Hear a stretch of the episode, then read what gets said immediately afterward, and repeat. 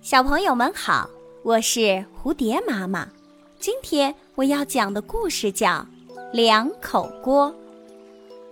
一户人家有两个锅，一个是煨汤用的紫砂锅，一个是煮饭用的铜锅。一场暴雨引发的洪水，将两个锅冲到一条河的中间。两口锅在流水的冲击下，一会儿挨得很近，一会儿又离得很远。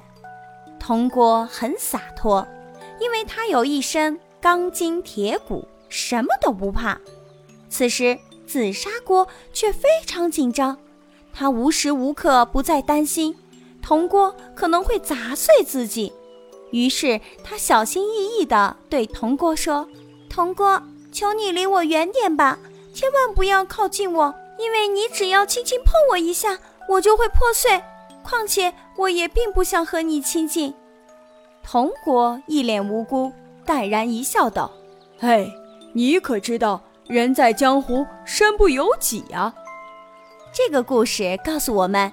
只有本质相同的人才能成为好朋友，与强硬的人相伴要保持距离，时刻警惕。